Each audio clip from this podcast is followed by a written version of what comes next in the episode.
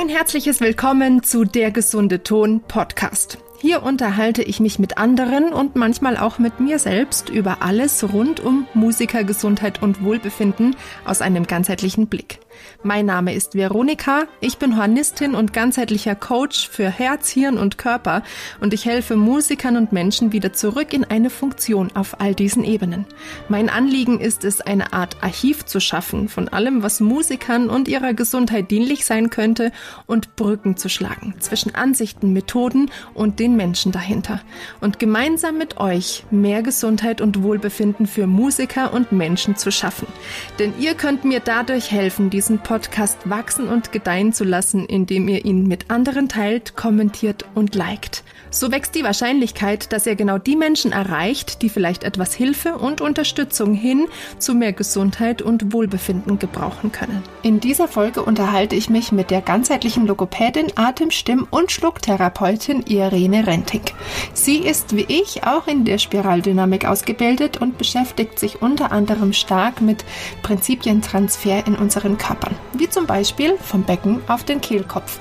Sie arbeitet aber auch systemisch und betrachtet den Körper und seine Funktionen ganzheitlich im Zusammenhang mit unserer Innenwelt. Durch Methoden wie der Polyvagaltheorie kann sie sich auch diesem Feld in ihrer Arbeit mit Menschen annähern. Und das macht es für mich so spannend, mich mit Irene auszutauschen, da wir beide auf unsere eigene Weise die Funktionen der Bewegung, des Körpers und des Gehirns in unserer Arbeit fusionieren. Wer sich also seinem Körper, der Funktion oder den Funktionen von Stimme und dem Stimmapparat mal aus einer etwas anderen Richtung annähern möchte, hat mit dieser und den nächsten, die noch kommenden Folgen, denke ich, was ganz Hilfreiches gefunden. Nervensystem, Vagusnerv und vieles mehr werden mich und Irene noch in ein paar weiteren Folgen beschäftigen. Und so ist diese Folge erst einmal ein erster Einstieg in die Materie.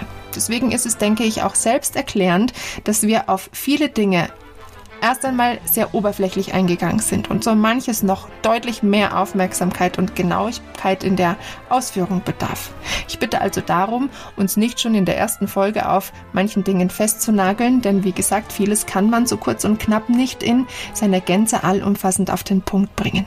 Nun aber genug der Vorrede. Jetzt wünsche ich euch wieder viel Spaß mit unserer ersten gemeinsamen Folge mit mir und der lieben Irene Rentink.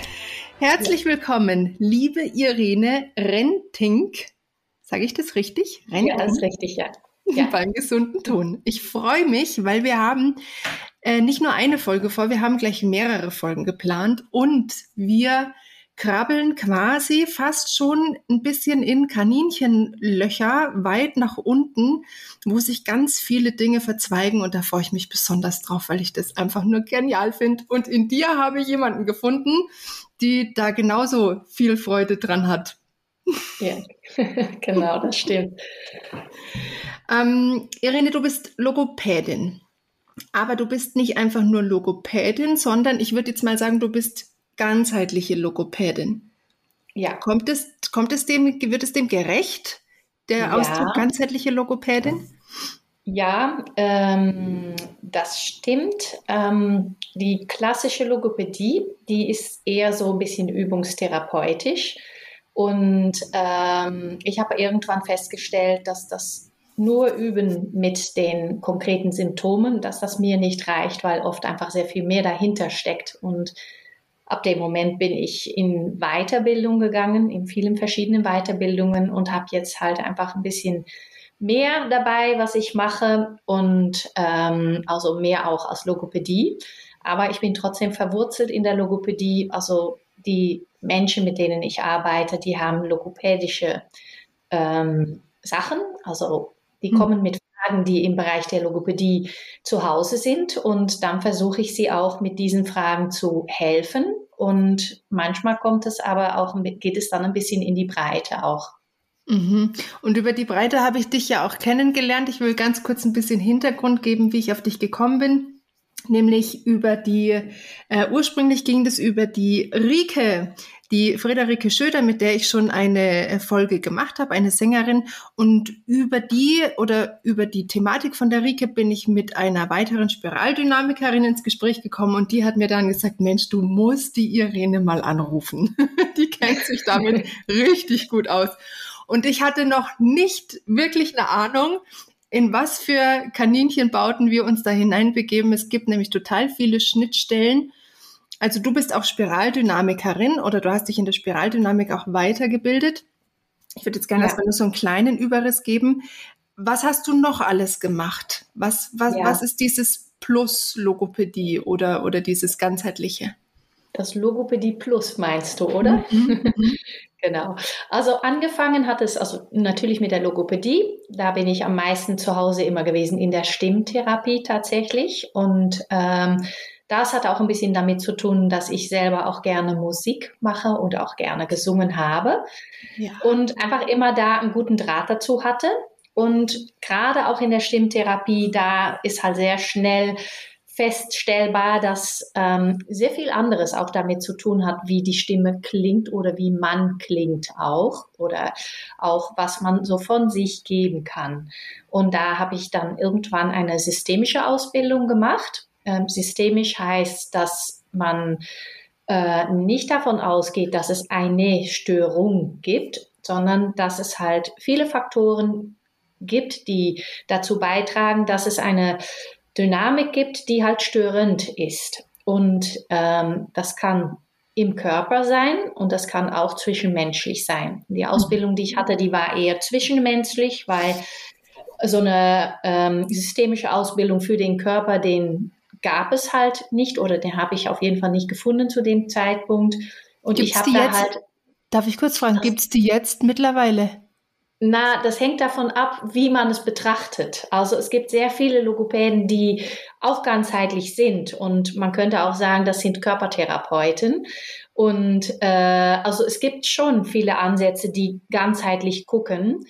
Und ähm, aber ich habe damals mich auf dieses Systemische eingeschossen und eigentlich im Nachgang würde ich sagen, alles, was ganzheitlich ist, ist auch systemisch. Also von okay. daher, es, es, nennt sich dann halt nicht so.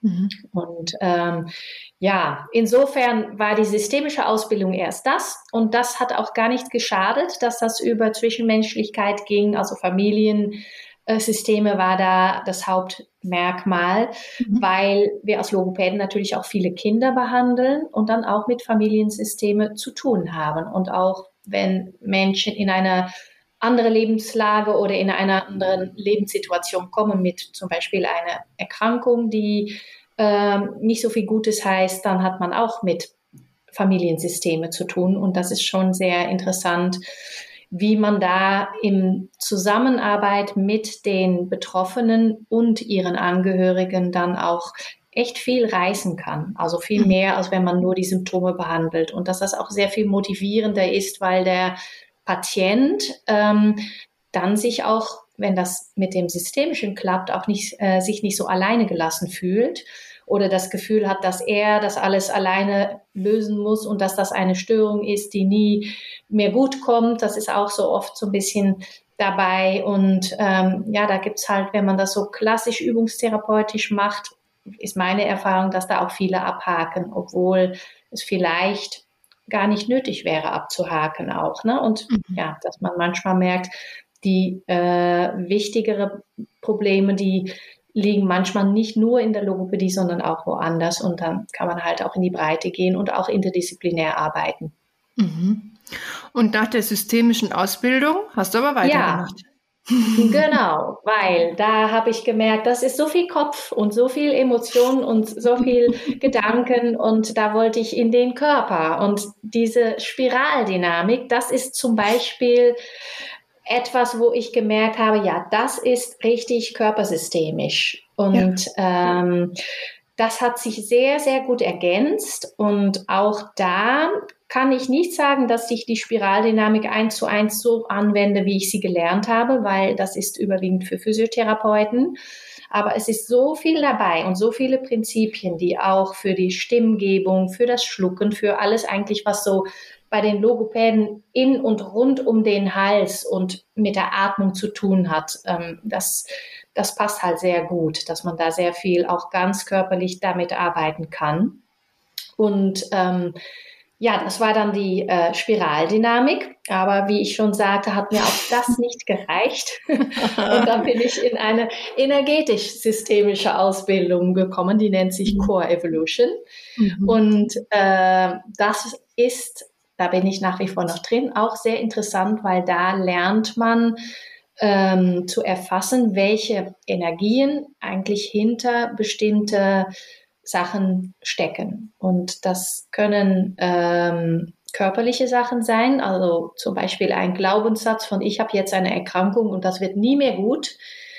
Und diese Auffassung von es wird nie mehr gut, die sorgt dafür, dass man dann auch nicht mehr daran glaubt, dass es besser wird. Und da ist es halt sehr hilfreich für viele Patienten, wenn ich dann sagen von, na ja, äh, die Diagnose, die steht, die ist medizinisch festgestellt, aber ähm, ich bin nicht der Arzt und ich bin auch nicht der Diagnosesteller und es ist, die Diagnose ist, sagt nicht aus, dass nichts mehr geht. Also wir gucken jetzt auf das Potenzial, was mhm. können wir wohl machen und wie können wir da so viel bewirken, dass sie einfach viel besser mit dem, was sie haben, auch auskommen. Und das ist halt echt sehr schön, da passiert sehr viel. Ja, und das ist echt total genial. Ähm, da kann ich zum Beispiel, ähm, ich arbeite mit Parkinson-Patienten und äh, typisch für Parkinson ist äh, diese Masken, dieses Maskengesicht und auch diese krumme nach vorne Haltung und eine enorme Steifheit. Und da passen zum Beispiel ähm, sehr viele Spiraldynamikübungen, wo man mit Rotation arbeiten und mit Elastizität arbeitet, die passen sehr gut dazu. Und wenn ich das dann zum Beispiel auch mit Ton kombiniere, dann äh, merkt man einfach, dass der ganze Körper auf angenehme Dehnspannung kommt. Also man muss natürlich gut gucken, was kann der Patient auch. Und dann hört man sofort, da einen Unterschied in der Stimmgebung oder man sieht sofort, dass diese Personen, äh, wenn man dann Gesichtsmassage oder sowas dazu macht, ähm, dass sie rote Bäckchen bekommen, dass da wieder Ausdruck in den Augen kommt und dass die halt einfach, man sieht sie aufblühen und das ist mhm. sehr schön zu sehen auch. Dass, äh mhm. Bevor wir gleich noch zu dem nächsten ähm, Teil gehen, was du noch für dich dazu genommen hast, ich würde da gern einsetzen. Ähm, das finde ich nämlich das Spannende an Spiraldynamik, ähm, dass das ja was du jetzt quasi machst, sind ja fast schon Mikrobewegungen, um die es da geht und fast schon eher innere Wahrnehmung, aber was trotzdem auf einer spiralischen Ausrichtung beruht. Die Spiraldynamik, die ich mache, geht ja eher in sage ich jetzt mal, vergleichsweise gröbere Bewegungsdynamik rein. Ja, also ja. ich, ich orientiere mich mit der Spiraldynamik eher an funktioneller Bewegung. Ich mache Training, ich mache ähm, Krafttraining und Flexibilität und du nimmst die Spiraldynamik und die Prinzipien der Spiraldynamik fast schon für eine fast unmerkliche äh, innere Veränderung her. Ja, und das ist ähm, so viel, weil meine Patienten, die halt oft auch schon ein bisschen älter sind, mit denen kann ich oft nicht so große Bewegungen machen. Und da ich ja auch keine Physiotherapeutin bin, kann ich auch nicht verantworten, dass ich da die enorme große Sachen mache, finde mhm. ich bei den kranken Menschen. Mhm. Und wenn ich aber auf diese feine Spürebene gehe, da habe ich auch schon festgestellt, also es gibt diese innere Tiefenmuskulatur und die ist nicht durch eine große bewusst vorgenommene Bewegung anzusteuern, sondern wirklich über die gefühlte Wahrnehmung und auch über die Vorstellung. Und die versuche ich mit den Leuten zu üben, also das erstmal zu spüren und dann helfe ich manchmal ein bisschen nach, also indem ich dann die Hände auflege und sage von, mhm.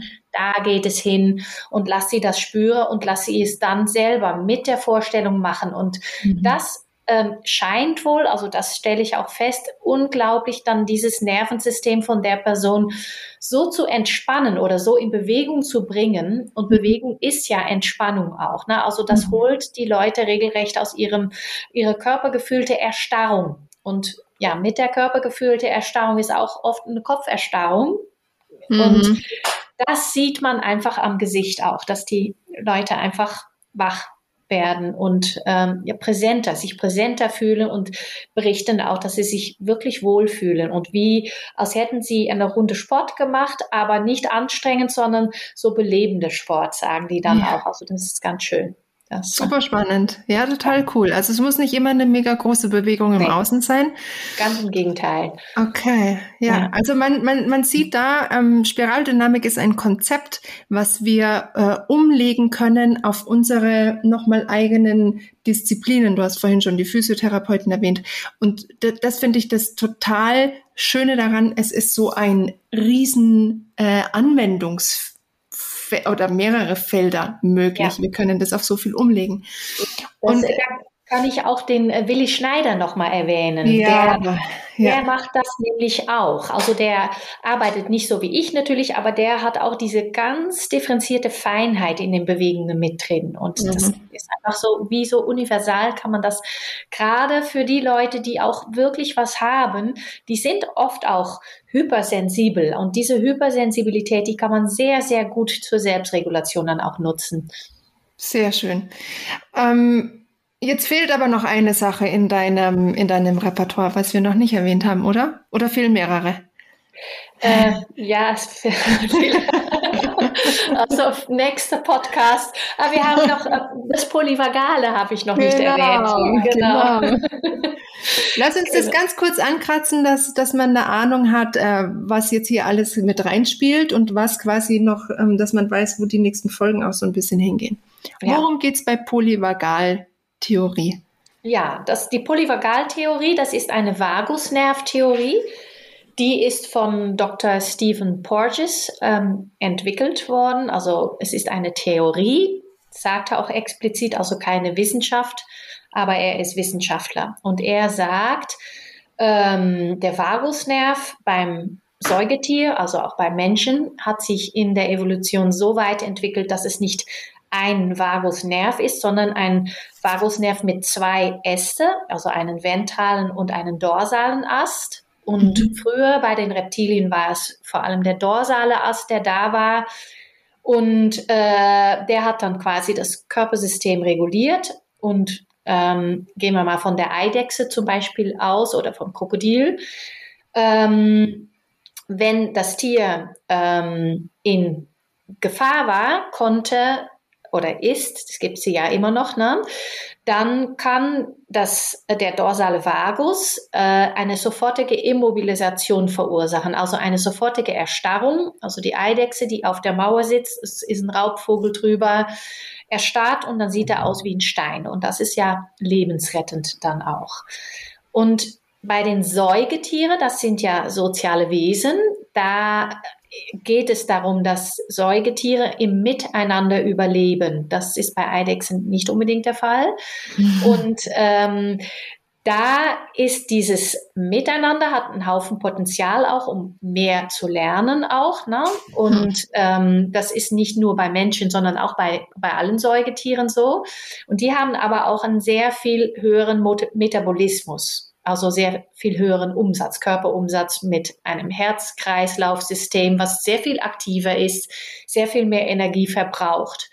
Und äh, bei uns ist es also so, dass wenn wir nur den dorsalen Vagus hätten und wir würden bei jeder kleinen Gefahr sofort den Todstellreflex einschalten, dann geht das relativ schnell schlecht aus. Und ähm, wir haben in der in, in evolutionärer Entwicklung den ventralen Vagus und das ist halt der Vagus, der durch Nasen, Rachenraum, durch den Kehlkopf, also die Stimmlippen, aber auch der Kehlkopfbecher selber sind Vagus ähm, gesteuert.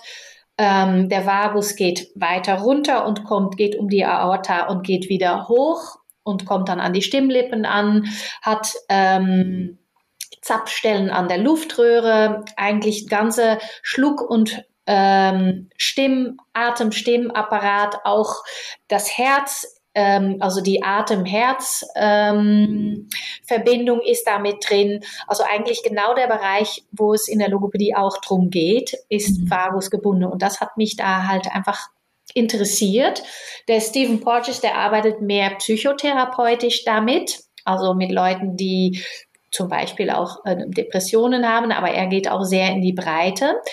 Und ähm, er sagt, also es geht alles im Leben um Sicherheit. Und ähm, wir haben, äh, das ist dreigliedrig, man hat erstmal die Hierarchie vom Nervensystem, also anfangs den dorsalen Vagus wie bei den Reptilien und dann den Sympathikus dazu bei allen Säugetieren, auch Raubtiere und so weiter. Fight or flight, das ist der Schutzmechanismus. Also man kann flüchten oder kämpfen, wenn man in Gefahr ist und dann überlebt man es dann doch oft. Und bei Menschen ist natürlich die enorme kognitive Gabe, die wir haben, auch das Hirnwachstum dabei. Und dafür haben wir auch diesen ventralen Vagus sehr, sehr viel differenzierter. Und auch bei Menschen ist die Sicherheit das oberste Gebot. Also wenn bei uns ähm, der Fight-or-Flight-Nerv, also der Aktivierungsnerv, der Sympathikus, der Herz und Kreislauf antreibt, äh, immer richtig auf Trab wäre bei jedem Impuls, der auf uns zukäme, dann würden wir dauernd in Kampf und in Streit sein und dann hätten wir gar keine Kapazität, um miteinander in Interaktion zu treten. Und das bedeutet, dass wir auch sehr viel Energie verbraten an Kampf und Flucht und sehr wenig investieren in Entwicklung. Und hm. Menschen sind ja sehr entwicklungsfähig auch. Ne? Mhm. Also mit unserer Kognition können wir nämlich außerhalb des Hier und Jetzt auch uns interaktiv bewegen. Mhm. Und ähm, das ist halt das große menschliche Potenzial. Und ähm, das wird uns durch diesen ventralen Vagus auch ermöglicht. Und er sagt, es gibt also hierarchisch drei Stufen. Also wenn wir ventral, also ventrovagal aktiv sind, dann sind wir interaktiv und dann können wir zum Beispiel jedes Problem lösen durch eine Auseinandersetzung und danach alles klar und das ist gelöstes Problem und dann können wir uns daran, davon lernen und uns weiterentwickeln. Ähm, ist es aber sehr gefährlich, dann kommen wir doch in den Kampf- oder Fluchtmodus. Und das ist, was wir ja als Mensch auch kennen, dass es doch noch sehr viel Kampf und Flucht in der Welt gibt. Und wenn der Kampf oder Flucht äh, zum chronischen Modus geworden ist, also dass man immer das Gefühl hat, man ist in Gefahr, und in manchen Situationen ist das so, zum Beispiel eine Kriegssituation. Aber es kann auch emotionale Situationen geben, die dem Nervensystem denken tun, man wäre in Gefahr oder man würde permanent bei bestimmten Triggern eine Bedrohung fühlen. Dann ist das Nervensystem sehr in Gefahr und Dauer in Gefahr und irgendwann erschöpft und dann schaltet der Mensch doch wieder zurück auf die erste Stufe, nämlich diese Todstellreaktion. Und das ist, was oft auch bei, ähm, bei Depressionen dann passiert. Und mhm. das ist seine Theorie. Das heißt, äh, äh, ähm, ähm, das ist dann der dorsale ähm, ja, Vagus. Der dorsale der, Vagus, dann, ja. der ist dann zu aktiv oder wie ja. muss ich mir das vorstellen? Ah, das ist spannend, weil ich das ja. wusste ich, das habe ich so nicht verstanden. Also es ist quasi der dorsale und der ventrale nochmal für jetzt, also werden jetzt ganz viele Fremdwörter benutzt, wahrscheinlich auch für Musiker, die sich jetzt denken, wovon reden die? Lass uns ganz kurz, ganz kurz erklären. Dorsal und ventral. Dorsal heißt äh, hinten, ventral heißt vorne. Ja, genau. So. Und Dorsal, also ein ähm, angemessener, guter äh, Vagustonus vom dorsalen Vagus sorgt dafür, dass alles unterhalb vom Zwerchfell, also ähm, die Organe da unterhalb vom Zwerchfell, Darmen und so weiter, dass die ähm, die Ruhe bekommen, dass sie zum Beispiel verdauen können. Mhm. Und der ganze Stoffwechsel in Gang gesetzt wird, was da alles dafür erforderlich ist.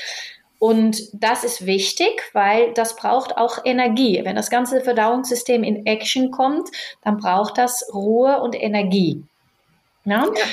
Also fürs Essen brauchen wir Ruhe und fürs Verdauen brauchen wir auch Ruhe, um das zumindest mal anzustoßen auch.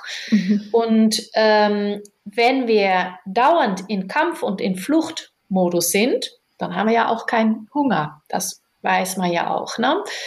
Und ähm, das ist auch, also wenn wir essen, dann brauchen wir die Sicherheit, dass auch, wenn man das auf die Säugetier ähm, auf Säugetiermuster wieder runterbricht, wenn man zum Beispiel ein Reh isst und man will zum Wasserloch und man will da trinken und das, da ist auch ein Löwe in der Nähe, dann ist das sehr gefährlich. Ne? Und das ist auch der Grund, warum diese Sicherheit gewährleistet sein muss, um auch die ähm, Verdauung, also das Essen und dann verdauen zu können oder auch schlucken. Schlucken, für Schlucken braucht man Ruhe. Mhm. Ähm, jeder kennt es auch, dass wenn man mal schnell, äh, oh, ich habe jetzt eilig, muss jetzt zur Arbeit, schnell noch ein Happen in den Mund und schnell renne, renne, renne. Und dann hat man so einen Klunker im Hals hängen, den man kaum noch runterschlucken kann auch. Ne? Und, das, und das ist ganz wichtig. Das wird oft übersehen, dass das so wichtig ist, dass man dafür auch Ruhe braucht und das nicht nur so aus, oh ja, so nebenbei betrachtet. Ja. Und ja. Und genau darauf gehen wir jetzt gleich noch ein bisschen genauer ein. Es ist also, äh, das muss ich jetzt erst noch mal überreißen. Alles, was du quasi machst, sind auch Dinge, die ich spannend finde und die ich ja auch irgendwie in meine ganzheitliche Arbeit mit einfließen lasse. Also Herz, Gehirn und Körper.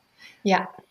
Nichts anderes ist es. Und was du über das Potenzial von, von was wir für Potenziale haben, wenn wir äh, wenn wir das miteinander machen und wenn es diesen ventralen Vagus dann quasi stimuliert, das sind, das ist, das ist Herzkraft. Das ist nichts anderes, was, wenn ich davon rede, das ist die Power von unserem Herzen, weil ja dieser, dieser Vagus ja über unser Herz wieder mit der Stimme und all den Dingen verbunden ist, was du ja gerade beschrieben hast. Und es klingt manchmal für Menschen so verträumt und verklärt und zu romantisch vielleicht, aber es ist trotzdem auch ähm, harte Wissenschaft dahinter.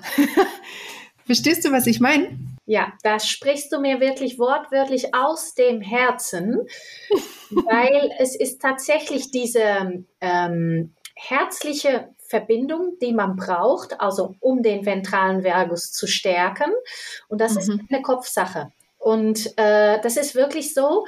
Und das ist auch, was für mich in der Therapie ein sehr wichtiger Faktor geworden ist, auch mit Bezug auf, wie gehe ich in die Therapie, wie gehe ich mit meinen Patienten um, wo man früher gedacht hat, so professionell, ah, die Übung muss richtig sitzen und das muss richtig stimmen und so weiter und da so klar abgegrenzt, wo ich jetzt sage, nein, es ist wirklich diese Beziehung, die auch von meiner Seite, die herzliche Beziehung zum Patienten, die Mut gibt, die einfach was Positives reinbringt, was ja schon schwierig genug ist für diesen Patienten, dass er sich einfach Mensch fühlt und dann auch von da aus das Gefühl hat von ja, also äh, das bringt wirklich was. Und ich habe meine Bedeutsamkeit und da probiere ich von da aus ähm, zu tun, was ich kann, um meine Erkrankung besser damit umzugehen. Und das ist halt auch dieser Faktor. Also ich spreche die Leute auch selber auf ihre Herzlichkeit und auf ihre Beziehungsfähigkeit an, weil das den ventralen Vagus stärkt und das gibt den Leuten die Zuversicht, dass da sehr viel zu tun ist auch. Und dann kann man wieder auf die Übungsebene gehen und dann aber mit wirklicher intrinsischer Motivation. Und das ist echt wichtig, finde ich. Mhm. Total schön. Also ich fange ja jetzt auch bald meine ähm, neurowissenschaftliche Ausbildung an und ähm, da werde ich all diese Dinge auch nochmal erfragen und ansprechen bei meinem Ausbilder. Ja, bei Dr. Dame Del Monte und ich glaube, dass der auch total offen für sowas ist und ich finde, dass solche Ansätze auch total gut für, für Coaching oder aber wie du es schon sagst, für alle Therapieformen eigentlich. Also es, es ähm, für dich habe ich jetzt auch so rausgehört, ist es ja ganz wichtig, dass man nicht rein bei der Technik bleibt und sich menschlich abgrenzt und nur eine rein logopädische technische Formübung macht, sondern dass man eine Zwischenmenschlichkeit äh, aufbaut. Man muss sich ja nicht darin verlieren. Nee. Ne? Es, es geht ja auch immer darum, dass man sich schon gesund abgrenzen kann. Aber ich kann mich bin ich der Meinung, und so habe ich es auch irgendwie gelernt oder so vermitteln es mir meine Vorbilder, ähm, ich kann mich so abgrenzen, dass ich nicht in ein Drama persönlich mit hineinrutsche, aber dass ich trotzdem immer noch es schaffe, Mitgefühl zu empfinden. Vielleicht, ähm, weiß ich nicht, vielleicht nimmst du das auch so wahr, dass, dass man ähm, dass diese, dieser Mitmenschlichkeit oder diesem gemeinsamen und vor allem dem Potenzial, was da auch in unserem ventralen Vagus dann im Endeffekt liegt, dass dem so ein bisschen im Weg steht, dass die, das ähm, Herz und Mitgefühl und, und Miteinander irgendwie ähm, falsch verstanden wird, vielleicht von, von einigen. Ja, also ich glaube, das liegt auch so ein bisschen an, der, an dem Modus, wo wir in unserer Gesellschaft leben.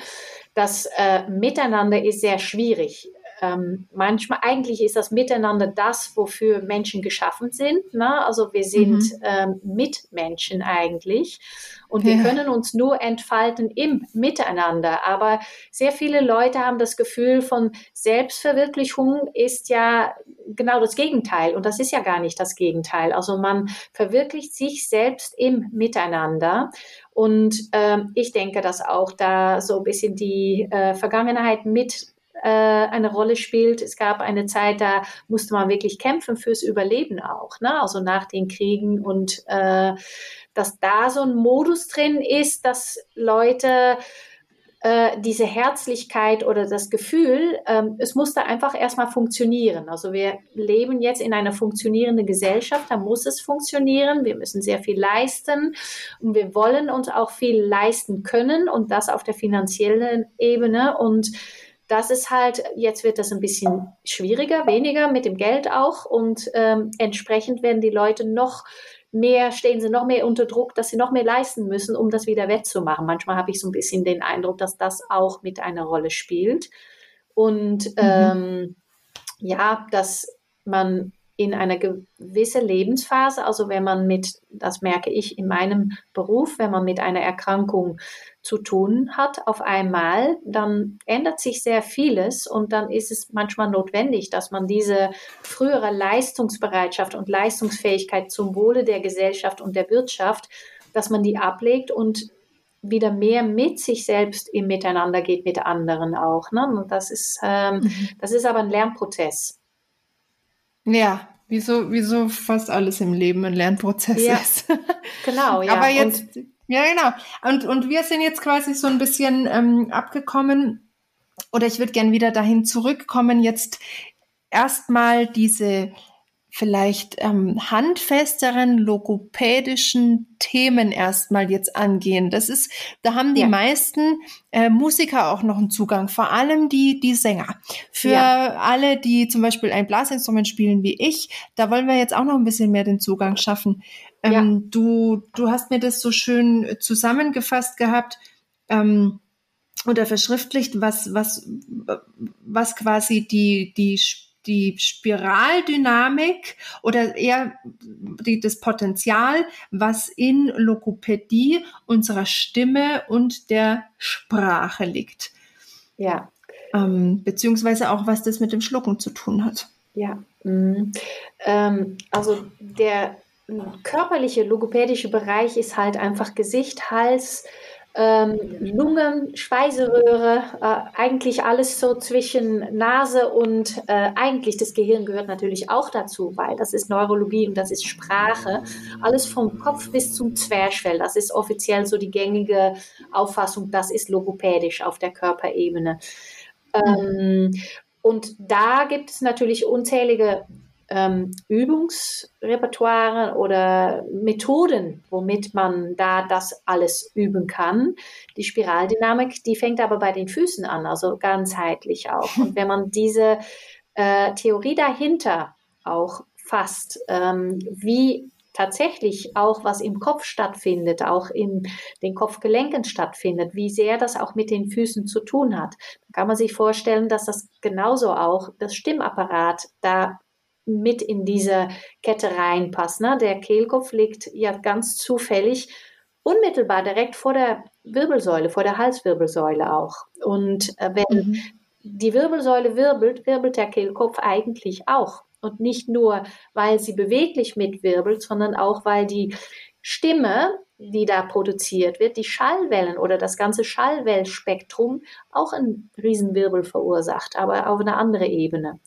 Und ähm, Was passiert zum Beispiel mit der Resonanz, die wir mit unserer eigenen Stimme verursachen, direkt an der Wirbelsäule? Also Schallwellenresonanz geht ja überall hin. Was passiert mit dieser Resonanz? Was für Wirkung hat das auf unseren Körper? Nicht nur ähm, sprachlich, sondern was bewirken die Schallwellen mit unserem Gewebe auch, mit unserer Elastizität? Und andersrum, wie ist die Elastizität von unserem Körper oder die Festigkeit von unserem Körper oder die unterschiedliche ähm, Zustände von unserem Gewebe, was für einen Einfluss hat das auch wieder auf die Stimme? Na, und wenn man mhm. wieder in die ähm, Beispiel Parkinson zum Beispiel, na, das sind nicht selten, verlieren die halt im Laufe des Krankheitsprozesses ihre Stimme und die kriegen einfach keinen Ton mehr raus. Und wenn man dann diese Ganzkörperelastizität übt, da ist wenige Stunden später ist die Stimme wieder da, so da, dass sie damit nie wieder sprechen können auch. Ne? Also das heißt, dass das nicht ein Symptom von der Erkrankung ist, dass die Stimme halt weggeht, sondern eine Begleiterscheinung von der Erkrankung ist, dass durch die Steifigkeit die Elastizität im Kehlkopf auch mitunter weggeht. Na, und dass man auf mhm. diese Ebene da drauf schaut. Und dann ist auch noch das ganze Schlucken, also diese Schluckreflexkette. Na, also ich würde das gar nicht so von, wir schlucken nur mit dem Hals und schlucken es runter, sondern das ist eine zu 80 Prozent minimal reflektorische Saugschluckreflexkette. Das machen wir von Geburt an auch. Und mit diesem Saugen, rhythmischen Saugen und Schlucken ist unser ganzer Körper in Bewegung. Also Babys, die man, die gestillt werden, wenn man da diese Körperchen von diesen Babys sieht, der ganze Rumpf bewegt sich damit. Die saugen, die haben einen Sog drauf. Das ist ja unfassbar für so ein kleines Wesen. Und das stimuliert den ganzen Körper. Und ich glaube auch, dass das ähm, zum Beispiel auch den Vagus, den ventralen Vagus, der oft bei den Säuglingen noch nicht ganz fertig ist, der entwickelt sich dann noch ein bisschen, der reift noch ein bisschen nach nach der Geburt, dass dieser ja. Schluckvorgang, dass das dabei eine Rolle spielt, dass dieser Vagus sich weiter stabilisiert auch, ne? Und ähm, das ist unheimlich wichtig, das auch mal von der Perspektive zu sehen und nicht nur so von, ach ja, wenn das Kind genug zunimmt, dann ist es gut genug. Und dann komme ich hm. ähm, auch wieder bei dieser Idee von, du hattest einen Podcast mit dem äh, ganzheitlichen Kieferorthopäden. Genau. Ja, mit dem, mit dem Philipp Herold, genau. Ja, genau. Und der sagte das mit dem Schnuller. Und da kann ich eigentlich nur auch ähm, bestätigen, wenn man sieht, dass der Schnuller in den Mund genommen wird und dann mit den Zähnen oft festgehalten wird von den Kindern, ähm, wenn man die Form von der Mutterbrust sieht, das ist ja ein, wie so ein Ballon und da geht dieser kleine Mund ganz drumherum. Und ja. dann gibt es so einen riesen Sog auch. Und das ist bei den Schnullern nicht. Also, dass diese Schnuller nicht nur die Zahnstellung ähm, durcheinander werfen, oder die Entwicklung davon, sondern dass die auch diese Schluck, Saug-Schluck-Reflexkette verstören und dadurch die Kinder ein Druckschluckmuster bekommen, wodurch dann, wenn sie auch die Schnuller schon, äh, den Schnuller schon längst nicht mehr haben, äh, die Zunge gegen die Zähne drückt und dann die Zähne nach vorne drückt. Und auch ähm, diese ganze Sogwirkung im ganzen Körper, die auch Auswirkungen hat auf das Diaphragma, also auf das Zwerchfell, was ja absenkt, rhythmisch absenkt, auch beim Saugschlucken. Ne?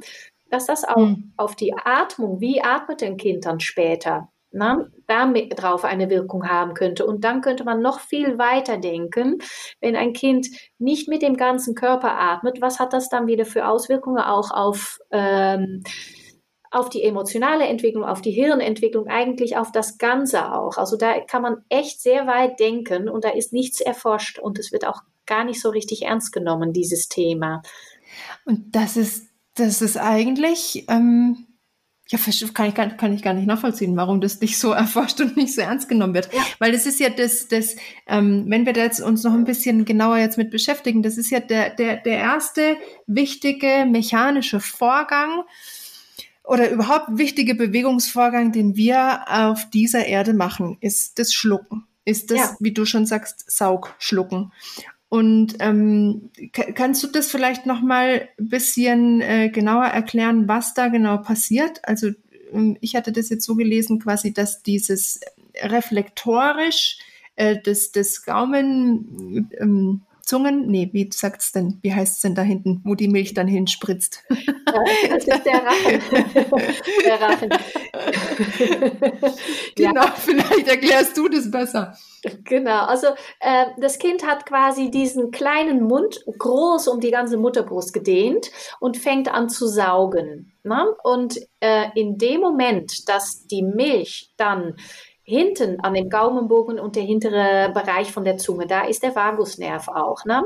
dahin mhm. kommt, dann löst das einen Schluckreflex aus. Ne? Mhm. Und ab da geht das ganze Schlucken von selbst. Also da muss das Kind überhaupt nicht drüber nachdenken. Deshalb können Kinder bei Geburt auch direkt komplett richtig gut schlucken, also im Normalfall. Und mhm. die könnten auch gar nicht drüber nachdenken, weil die brauchen noch die ganze Hirnentwicklung auch. Ne? Also das ist einfach ein Reflex. Und ähm, das ist halt, was verstört wird, wenn man dann mit Schnuller und so weiter, ähm, also die Kinder dann ganz viel Schnuller oder ganz viel Flasche. Und ich sage nicht, dass man nicht mit Flasche arbeiten kann oder dass man nicht mit Schnuller, aber dass es wichtig ist, auch darauf zu achten, dass dieser Saug-Schluck-Reflex einfach dabei ist und dass das auch, das hat sehr viel äh, Stillberatung zum Beispiel. Es gibt viele Mütter, die stillen nicht, weil es halt so viele Probleme gibt. Also was machen Stillberater? Wie können die die Mütter auch ähm, helfen, dass das besser klappt? Mhm. Zum Beispiel. Ganz spannend, ne? Ja. Und du, du hast vorhin gesagt schon, ähm, durch dieses Schlucken mhm. ähm, geschieht ein gewisser Rhythmus im Körper. Ja. Ich, also es ist der Anfang von einer Funktionskette ganz weit nach unten ja. durch mein Zwerchfell bis runter eigentlich auch schon in den Beckenboden und wieder zurück nach oben. Ja, ganz genau. Das ist also wirklich wie eine Reflexkette, wo es lange nicht aufhört beim Magen. Also das mhm. heißt, der, also wenn man schluckt, dann hebt der Kehlkopf kurz an, der Kehlkopfdeckel schließt sich und federt dann wieder zurück. Und dann geht die Milch durch die Speiseröhre und in dem Moment, dass dieser Schluckreflex stattfindet, wird auch das Zwerchfell, das kann man auch selber ertasten bei sich selbst, ähm, senkt für einen kurzen Moment ab. Also das heißt, die Speiseröhre wird leicht auf Dehnung gezogen und das heißt, diese Dehnung stabilisiert die Speiseröhrenwände und macht möglich, dass die Milch dann halt nach unten kommt. Und in dem Moment, dass das Schlucken oder dieser Reflex vorbei ist, schließt das wieder am Magen, das Zwerchfell geht hoch und dadurch kriegt man dieses rhythmische Saug, kommt im Magen an und wieder Schluck und wieder zurück und nochmal Saug, Schluck und wieder zurück. Und das ist eine rhythmische Dehnung auch für den Vagusnerv. Mhm. Und gleichzeitig ist auch sehr interessant zu sehen, dass beim Sprechen wird ja immer gesagt, das senkt der Kehlkopf ab. Also beim Schlucken geht er nach oben beim mhm. Sprechen mhm. oder auch beim Singen soll er, wenn es optimal ist, absenken, weil dann kommen die Stimmlippen auf Dehnung und das ist ja wie Saiten von einem Instrument, wenn die auf die richtige Dehnspannung haben, dann kommen die richtigen Schallwellen, also dann kommen die richtigen Schwingungsmuster.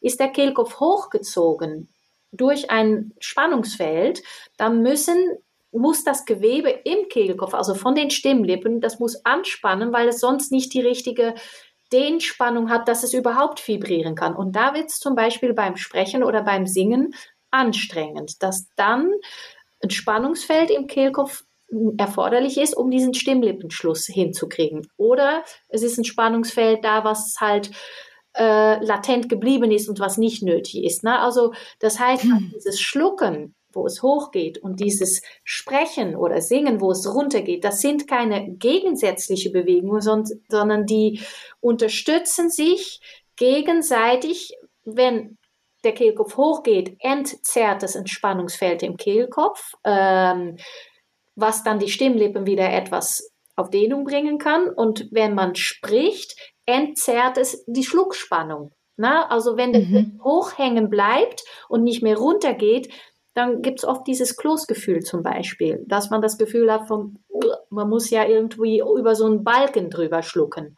Na, und ja. diese gegensätzliche Bewegung von Stimme geben und schlucken, die unterstützen sich in der Elastizität vom ganzen Apparat.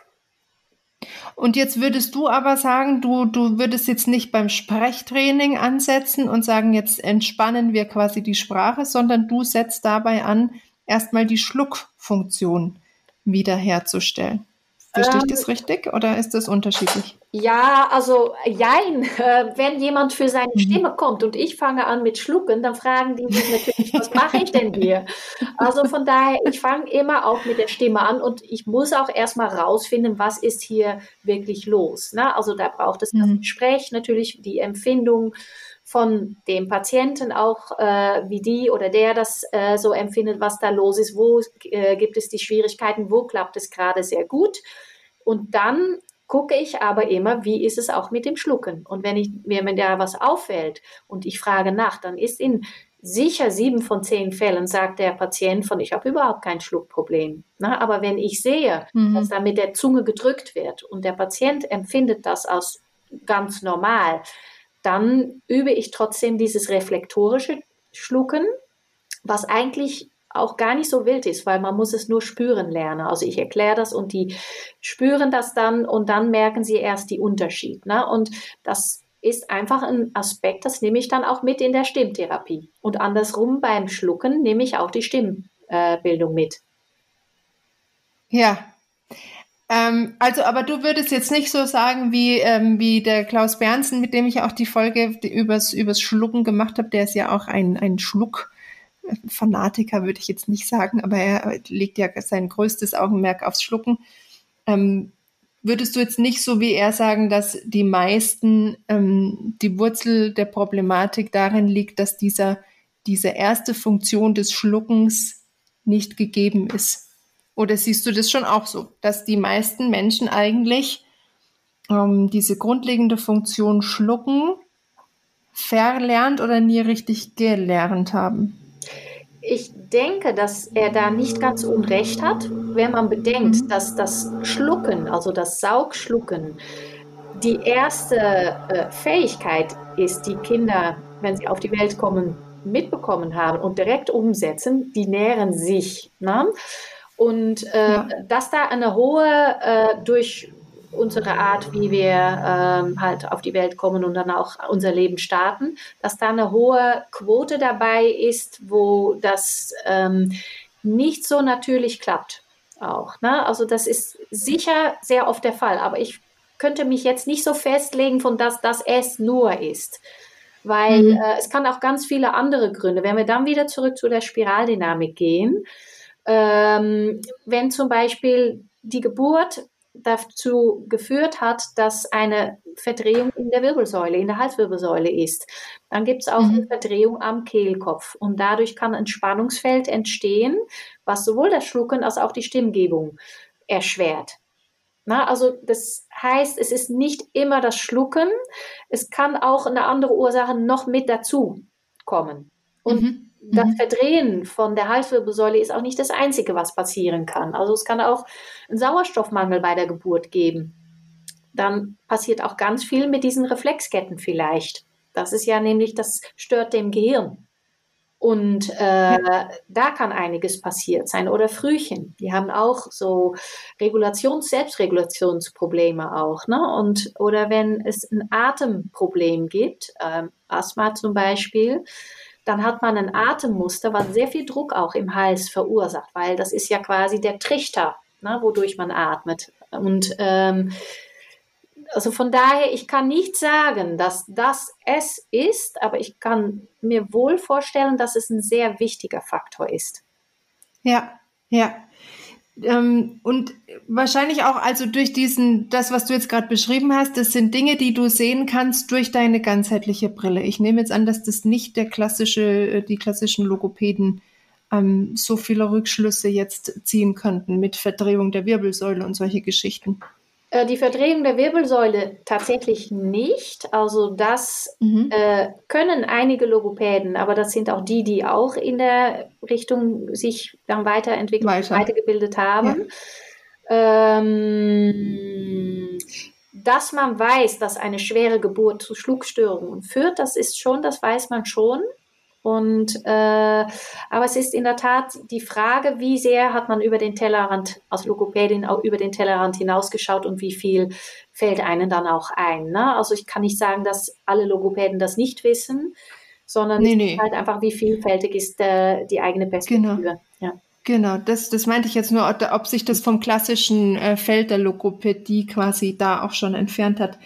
Was sich auf jeden Fall von der, von der klassischen Logopädie entfernt, was, was du auch durch die Spiraldynamik jetzt schon gesagt hast, ähm, die, die anatomischen Ähnlichkeiten, die ähm, das Becken ähm, mit, dem, mit dem Kehlkopf hat. Ja. Ähm, das dass du ja. über das Becken, ja, sag du ruhig. Ähm, das Becken ähm, und der Kehlkopf, die haben echt eine erstaunliche Ähnlichkeit, wenn man so von oben drauf guckt. Und ähm, da sieht man auch dieses spiraldynamische Prinzipien. Ne? Also ähm, wenn man es da auch wieder evolutionär betrachtet, zuerst war die Körperbeweglichkeit und dann bei den Menschen wurde der Kehlkopf erst in der Art verfeinert, so wie sie bei Menschen ist, auch in der Aufrechtposition. Und äh, da habe ich tatsächlich bei erwachsenen Patienten vor allem, dass sehr, sehr oft eine äh, Parallele zwischen ähm, Kehlkopfschwierigkeiten und Beckenbodenschwierigkeiten besteht. Mhm. Und äh, mhm. wenn man da in die Mobilisation vom Becken und mit Beckenboden und Hüftgelenke geht, bewirkt das oft auch eine Mobilisation im Kehlkopf, aber auch im Kiefergelenke, Zungenboden, Zungenbein, in diesem Bereich. Ja. Mhm. Also es hängt, das ist total irre, wie, wie, wie, wie dieses, ähm, dieses scheinbar Unscheinbare ja. ähm, Stimme und dieses Ganze doch mit dem ganzen Körper zusammenhängt und wie auch ähm, Atmung, also dass die Funktion des Zwerchfells ja schon mit dem Schlucken trainiert wird als Baby, bedeutet, wenn, wenn das schon alles gut läuft, dann habe ich gute Voraussetzungen später auch ähm, meine, meine vollen Atemräume jetzt vielleicht, ja, schon. Also die, die Beweglichkeit des Zwerchfells ist irgendwie äh, dynamischer und, und mehr gegeben, als wenn man jetzt ähm, ja diese Rhythmo Rhythmisierung nicht so hat. Ja, das ist, äh, spielt sicher eine Rolle, wobei ich auch sagen muss, äh, früher hat man immer gesagt, lernen tut man in der Kindheit und wenn man erwachsen ist, lernt man nichts mehr oder wenig noch. Hm. Und das stimmt mhm. nicht. Also ich merke ja. auch bei meinen älteren Erwachsenen, dass da sehr, sehr, sehr viel, auch gerade bei denen, die haben die Ruhe und die wollen das auch spüren lernen, weil die sind sehr betroffen und dass da sehr viel regulierbar ist auch. Na? Ne? Also das hängt auch ein bisschen vom Leidensdruck ab. Und ähm, was auch interessant ist, ähm, Becken, ähm, der Beckenboden, den nennt man ja auch Diaphragma. Ne? Und mhm. das Zwerchfell ist ein Diaphragma. Die Glottisebene, also das sind, ist die Ebene, wo die Stimmlippen sind, das nennt man, das ist, die Glottisebene ist auch ein Diaphragma. Und dann hat man der Mundboden, sagt man auch, das ist auch ein Diaphragma. Und dann hat man noch mhm. ähm, zwischen den Augen, hinter der Nase, sogar, da gibt es eine Kulle und da ist die Hypophyse drin und das ist eine, eine Hirnanhangdrüse, die sehr wichtig ist für Hormon, Hormone und äh, für den Hormonhaushalt in unserem Körper. Und da ist auch ein kleiner Diaphragma drüber. Und wenn man das anatomisch sieht, vom ganz vom Schädel aus so von oben in den Körper nach unten reinschauen würde, liegen alle dieser Diaphragmen übereinander.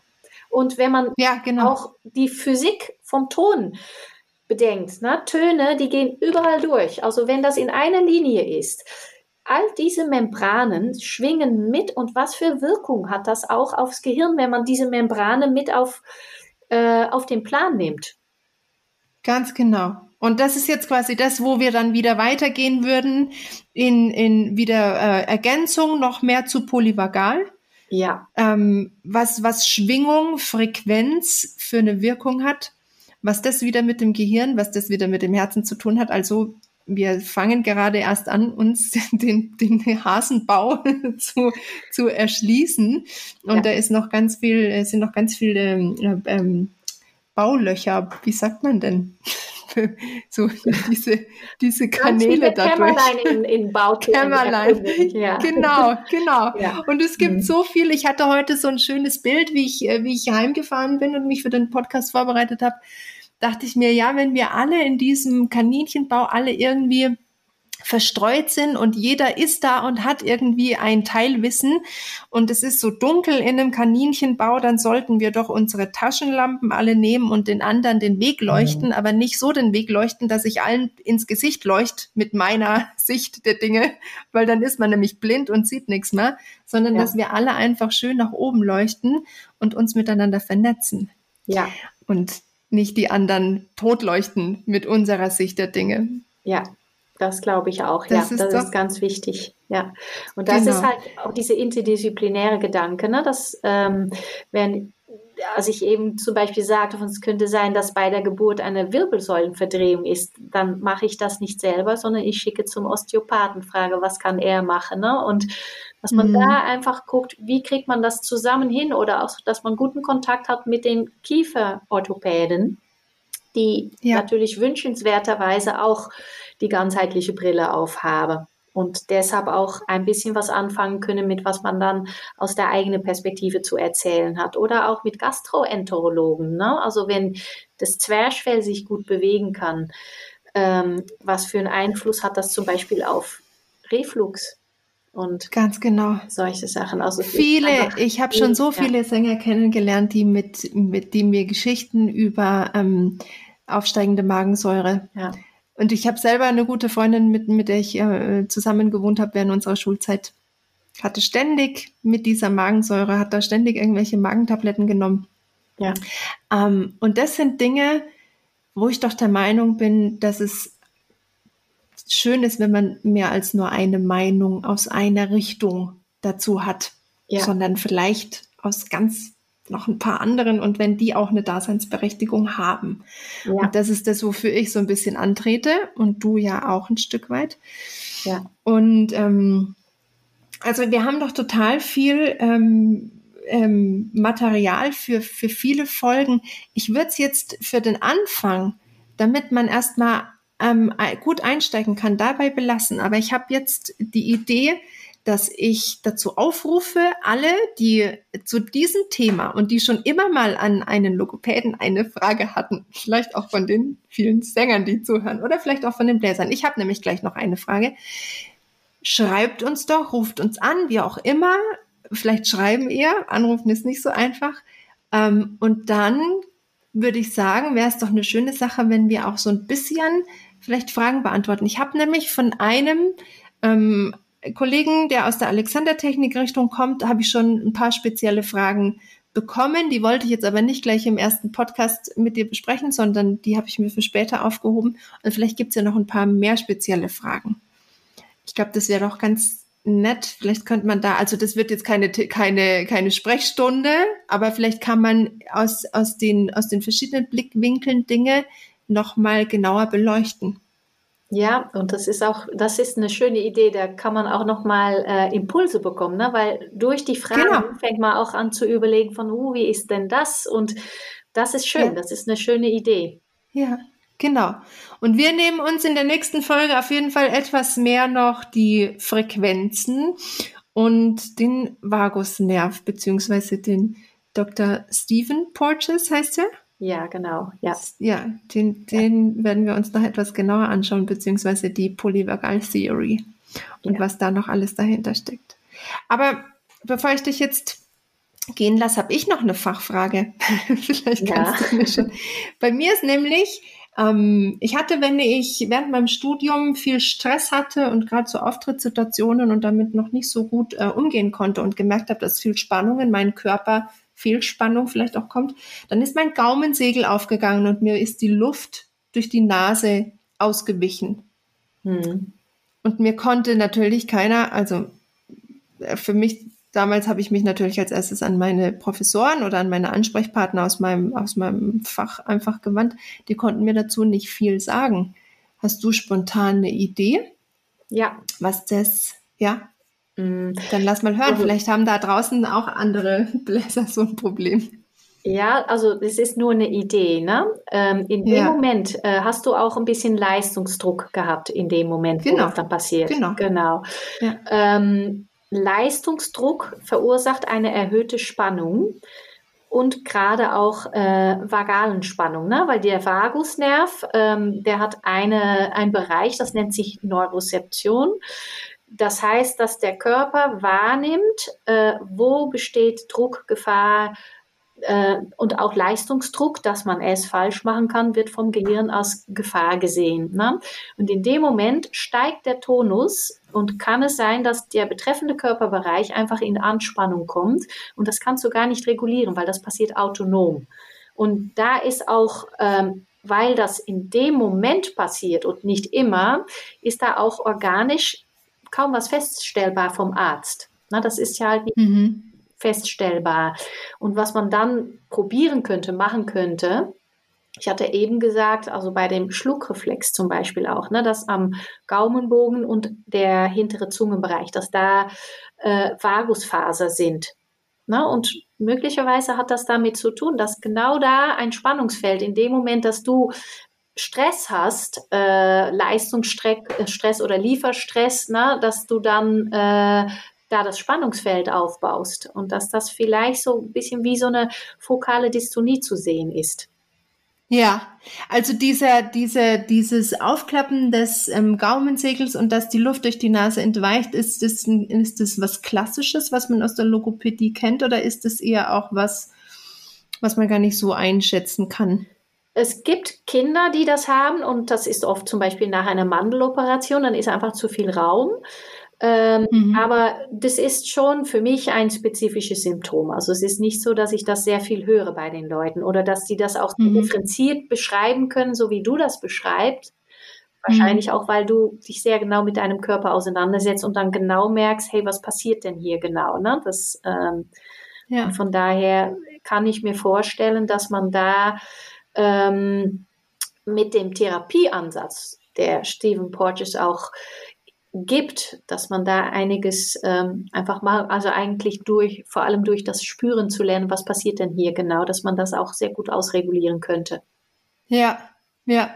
Und jetzt im Nachhinein, wenn ich höre, dass das quasi äh, ähm, unter die Diagnostik Fokaldystonie hätte fallen können, bin ich eigentlich froh, dass mir niemand ähm, so eine Diagnose gestellt hat oder das so ausgesprochen hätte, mhm. weil das hier, die, allein dieser Begriff ja schon emotional wieder so beladen ist. Ja. Mhm. Ähm, das will man ja gar nicht hören. Und ich hatte das dann, das hat irgendwann aufgehört. Also als ich auch mehr verstanden habe, so damals habe ich noch, da war ich noch weit entfernt von Spiraldynamik, aber ich habe dann mit Yoga angefangen und habe dann schon auch so einen Zusammenhang gemerkt, auch durch Alexander-Technik, wie der Kopf irgendwie eine andere Position nehmen kann. Und ähm, ich meine, dass es durch eine andere Kopfposition ich da einfach, ähm, also wenn ich mich unsicher gefühlt habe, habe ich es viel im Nacken gemerkt im, mhm. im Atlanto-occipitalen Übergang, also wo die Wirbelsäule in den, ins Occiput, ins Hinterhaupt geht, für alle, die jetzt nicht wissen, wovon ich spreche. Und das ist ein ganz neuralgischer Punkt von der Spiraldynamik. Und im Nachhinein kann ich es mir erschließen. Ja. Mhm. Aber verstehst du, dieses, dieses, äh, wenn dann gleich jemand kommt und dir quasi so emotionslos sagt, ja, das ist jetzt eine, eine Fokaldystonie. Ja, das ist Gott sei Dank hat mir das niemand gesagt. Das ist damals nicht so.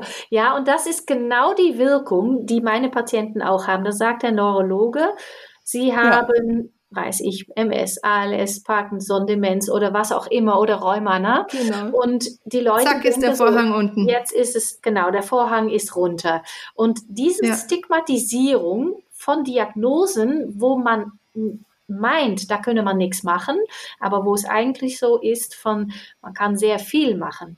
Ne? Man muss nur quasi loslassen, dass man nichts machen kann. Da, das braucht ein neues Bild, dass diese Stigmatisierung von so einer Diagnose runterkommt. Und äh, was zum Beispiel auch unter dem Prinzip fokale Dystonie passen könnte, ist zum Beispiel das Phänomen Stottern. Na, und auch ja. Leute, die die Diagnose Ich bin Stotterer bekommen, äh, also das heißt, meistens ist das in der Kindheit schon, die Eltern, die sind in heller Aufruhr, wenn sie das Gefühl haben, oh Gott, mein Kind stottert, jeder denkt, das ist nicht heilbar. Na, und das ist auch in der Logopädie eine gängige Meinung, das ist nicht heilbar, aber es ist sehr gut ähm, regulierbar und einen Umgang damit zu finden, dass sehr vieles viel besser wird auch. Ne? Und das ist halt einfach, man rudert mit den Riemen, die man hat und findet oft erstaunlicherweise sehr viel mehr, wenn man mehr über den Tellerrand hinaus guckt, als dass man selber überhaupt geglaubt hat. Warum? Weil man einfach geglaubt hat, dass die anderen sagen, da ist nichts mehr machbar. Und da muss man hm. sich immer mal an die eigene Nase auch packen von, hey, Moment mal, diese Diagnose, das ist etwas, das macht mich wahnsinnig. Ähm, was könnte ich jetzt aber machen? Und da fängt die Selbstarbeit auch an. Und das ist ja, super spannend. Selbst, ja, Selbstwirksamkeit wird dann auch aktiviert, ne? Ja. Dann komme ich ins, ins Tun. Ja. Und ich glaube, das ist auch eben in dem Bereich Sänger und, und Musiker auch wieder ähm, diese Diagnosen gibt, vielleicht bei, bei Sängern noch verbreiteter, was diese ganze Hals-Stimmgeschichte angeht, ja. die ja nochmal ein bisschen differenzierter und diffiziler ist. Ja. Aber das ist eben das, wenn, wenn, wenn, wenn, wenn Musiker so eine, so eine Diagnose wie Vokaldystonie oder sonst irgendwas ja, hin gepfeffert bekommen und überall wandelt dieser Mythos, oh mein Gott, und da kann man nichts ja. mehr machen. Ja. Das stimmt einfach nicht.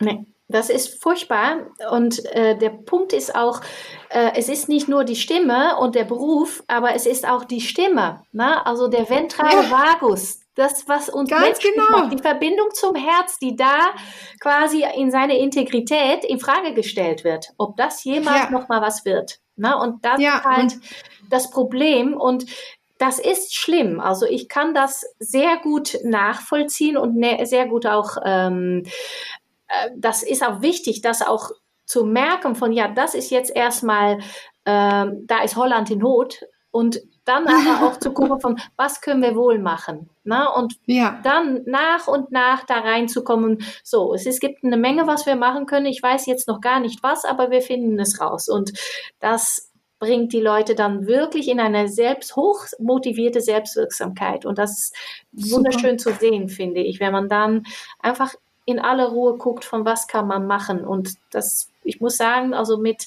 der Zeit, mit den Erfahrungen merke ich auch immer mehr, also das gibt mir selber auch sehr viel, wenn man merkt, dass Leute aufblühen, weil sie erst geglaubt haben, es ist gar nichts mehr möglich und dann auf einmal merke, da ist sehr viel möglich auch. Ne? Und da kann man eigentlich nur andere Therapeuten auch Mut machen, dass sie nicht auch in diese diagnostische Stigmen hängen bleiben und dann denken, na ja, und irgendwie mit äh, Not und Mühe ein paar Übungen machen, sondern dass man auch mal dahinter guckt, was kann man wohl mhm. machen auf die Potenzialebene. Mhm.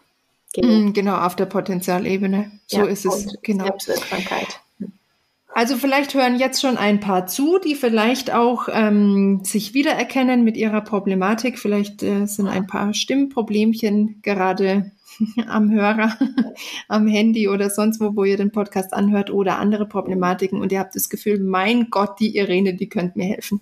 Dann gibt es auf jeden Fall äh, Kontaktmöglichkeiten. Ich werde alles verlinken, wie man auch mit dir in Kontakt treten kann. Und wir machen ja weiter. Wir werden das jetzt sukzessiv von Folge zu Folge etwas ähm, mehr beleuchten, diese Themen und etwas zugänglicher machen und mal schauen, was sich da vielleicht auch noch über den Podcast hinaus so ergibt, um da schon mal ein kleines bisschen anzuteasern. Sehr schön. Ja. Dann, liebe Irene, stelle ich dir meine letzte Frage diesmal nicht, weil es geht ja weiter. Ah, okay. Oder hast, würdest du gerne? Ja. Du kannst auch.